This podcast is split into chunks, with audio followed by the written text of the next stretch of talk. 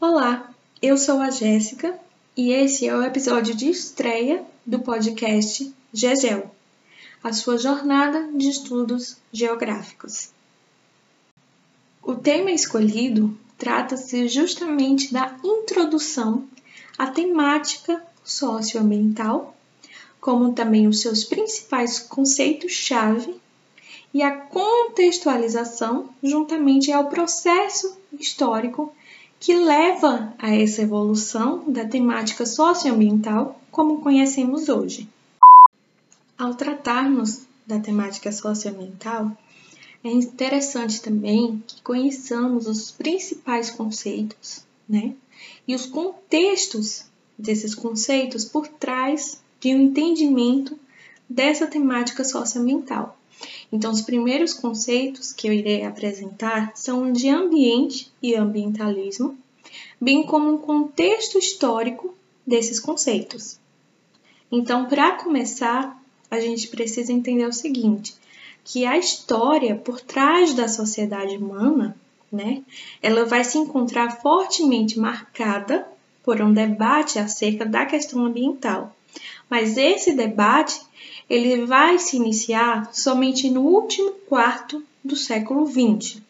Então, esse é um fato que vai repercutir de maneira integral nesse escopo, nessa forma do conhecimento geográfico. Então, o século XX ele vai assistir à lenta transformação dessa conotação, né, desses termos ambiente e ambientalismo, e também das discussões relativas às temáticas. Então, essas discussões elas ainda tinham concepções naturalistas e também científicas. Portanto, na evolução do conceito de meio ambiente, observa-se aí um envolvimento crescente das atividades humanas, né? Mas esse conceito ele vai continuar fortemente ligado a uma concepção naturalista, sendo que o homem socialmente organizado ele parece se constituir mais num fator do que num elemento desse ambiente.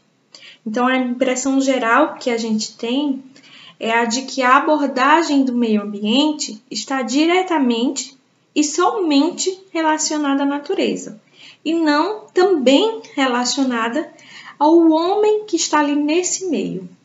Na atualidade, a utilização do termo socioambiental vai se tornar muito difícil, porque é insuficiente falar de meio ambiente somente de um ponto de vista da natureza, né?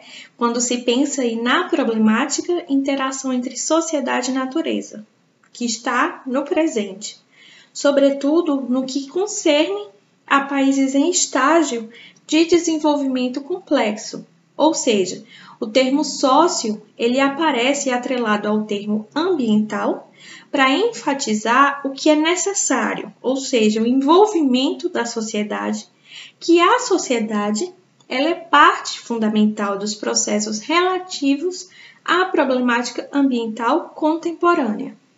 Os termos ambiente e ambientalismo empregados na atualidade, eles vão se ligar às concepções né, completamente diferentes daquela do final do século XIX e do início do século XX.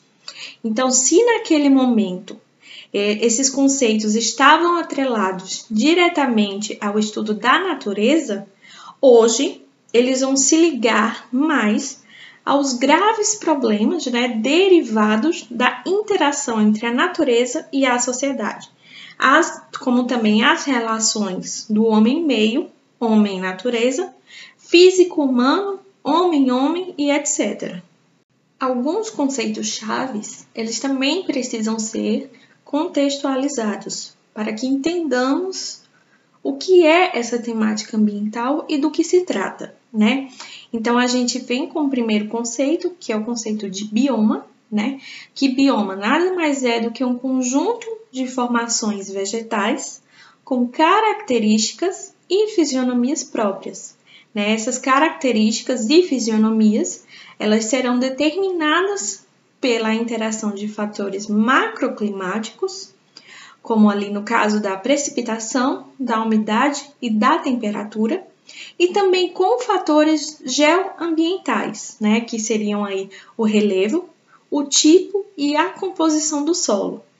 Outro conceito interessante para frisar é o de biodiversidade. Né? Então, o conceito de biodiversidade ele se refere a toda a riqueza de espécies da fauna, da flora e de microorganismos existentes e as suas interações com esse meio físico, que também é químico e biológico. Avançando então, a gente chega no conceito de conscientização, que talvez seja um dos conceitos principais né, para entendermos essa temática socioambiental.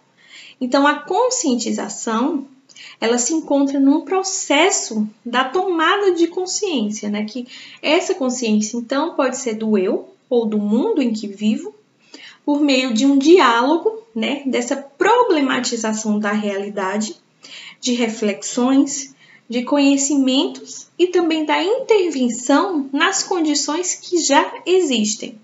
Então a consciência, ela vai se ligar diretamente à individualidade ou ao indivíduo.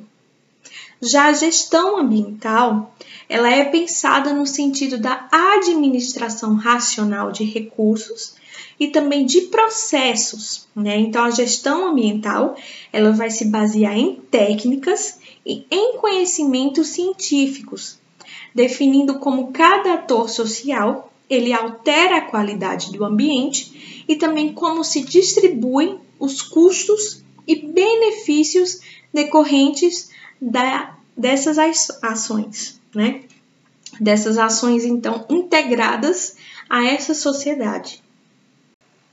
Ao contextualizar então, o conceito de impacto ambiental, a gente encontra uma definição. Então, o impacto ambiental, ele pode ser definido como alteração de propriedades do ambiente que são causadas por qualquer forma de matéria ou energia que vai resultar, é, que é resultante, na verdade, né, das atividades humanas e que direta ou indiretamente afetarão a saúde, segurança e bem-estar da população, ou as atividades sociais e econômicas, ou a biota, ou as condições estéticas e sanitárias do ambiente.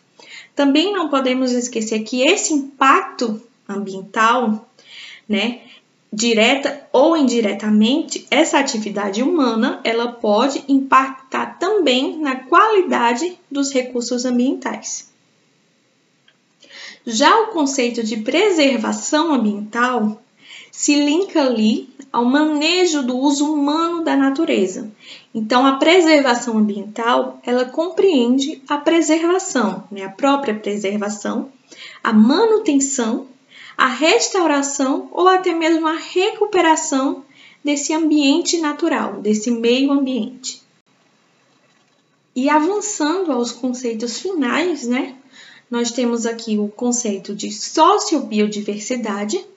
Então, a sociobiodiversidade, né, esse link entre sociedade e biodiversidade, vai partir do reconhecimento de que a manutenção dessa diversidade biológica ela vai estar ligada à preservação da diversidade cultural e também de modos de vida ou de produção né, que sejam compatíveis com a sustentabilidade. E por fim, tratamos então da vulnerabilidade socioambiental.